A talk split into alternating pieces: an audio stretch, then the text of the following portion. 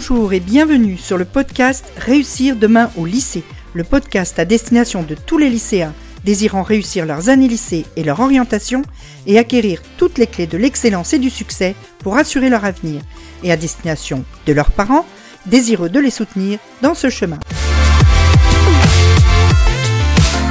Je suis Nathalie Mougel, coach scolaire, et j'accompagne les lycéens qui souhaitent réussir. Je les aide à obtenir les résultats qu'ils méritent et l'orientation qui leur correspond vraiment en apprenant à mieux se connaître dans leur fonctionnement d'élève et leur désir d'adulte en devenir et en mettant en place des méthodes personnalisées afin qu'ils puissent sereinement envisager un avenir plein de sens et d'abondance. Aujourd'hui, on parle de mémoire. Comment mémoriser plus en moins de temps grâce à la méthode des répétitions espacées. Ça vient en complément de l'épisode de la fois passée sur les flashcards, entre autres. Alors, donc on parle ici d'une méthode d'apprentissage, une méthode qui est très très efficace, qui est celle des répétitions espacées. C'est une méthode qui part d'un principe très simple, qui est que ton cerveau va faire plus de connexions si tu espaces tes séances de travail et tes séances d'apprentissage. Euh, veut dire que à chaque fois que tu reprends quelque chose que tu as déjà vu et que tu le réapprends, ce que tu vas garder va être plus important. C'est basé sur quelque chose d'assez euh, scientifique, si je puis dire, qui est cette courbe de l'oubli. Si tu regardes cette courbe de l'oubli, au moment où tu apprends, à la minute où tu apprends, tu apprends, tu, tu as 100% dans ta tête. Le lendemain, tu es déjà à 50%. Au bout de 30 jours, il te reste à peine 10% de ce que tu as appris 30 jours auparavant qui reste dans ta mémoire. Ça veut dire que tout le reste, tout ça, tu l'as oublié. Tout ça, tu l'as oublié, et donc, bah, si tu l'as oublié, c'est perdu. C'est perdu, et ça, c'est quand même dommage, parce que tu as quand même passé du temps à l'apprendre, et que apprendre, c'est pas seulement savoir les choses pour le DS de demain. C'est aussi retenir, imprimer, pouvoir faire des connexions avec, etc. Alors c'est un peu démoralisant ce que je te dis là, hein. mais en fait non.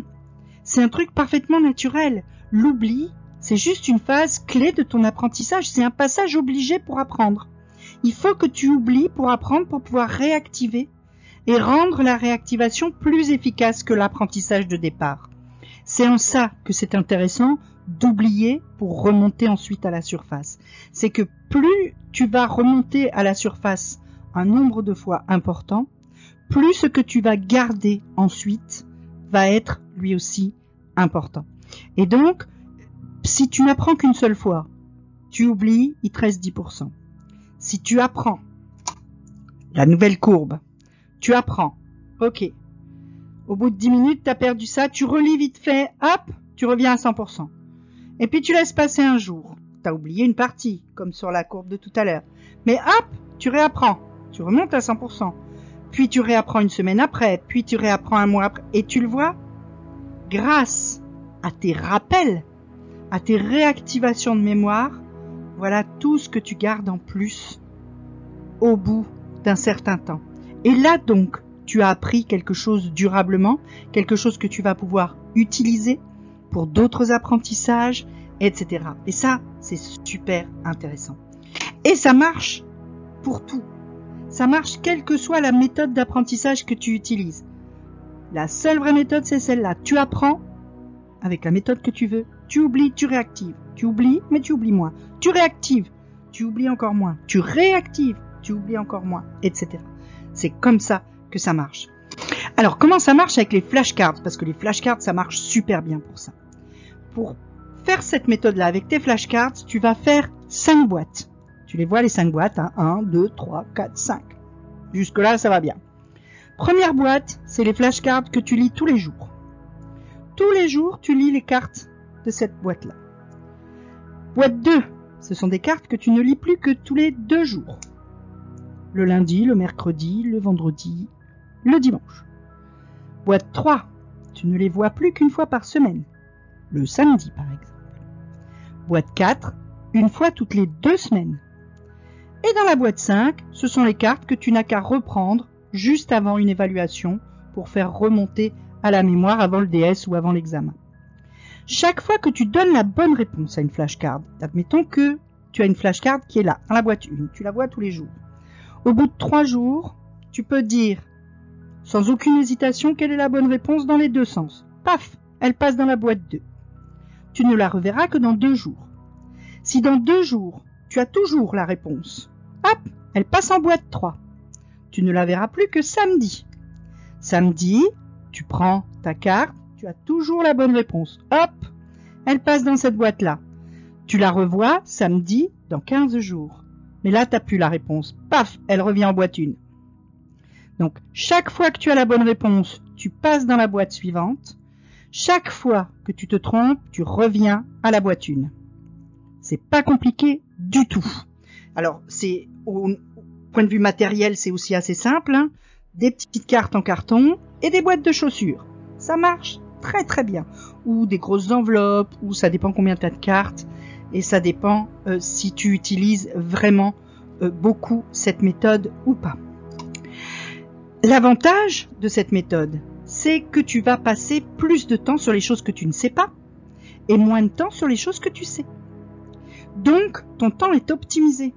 Tu ne relis pas tout, tu ne relis que ce que tu ne sais pas encore. Ce que tu sais déjà, tu ne le relis plus. Tu gagnes du temps, tu as du temps pour autre chose. Et ça, c'est super intéressant.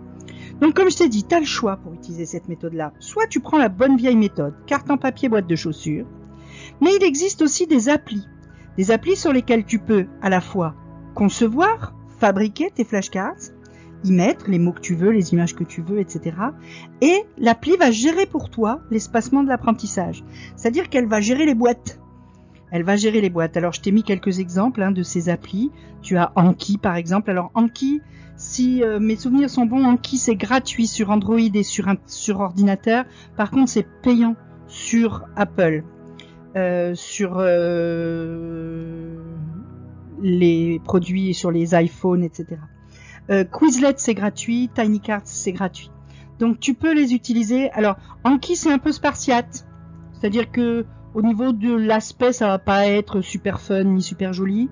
Quizlet et Tiny Cards tu peux déjà faire un petit peu plus de trucs un peu jolis si c'est important important pour toi. Si par exemple ton type euh, de fonctionnement d'apprentissage, c'est d'être visuel. Ça peut être intéressant pour toi de les faire plutôt sur Quizlet ou sur Tiny Cards.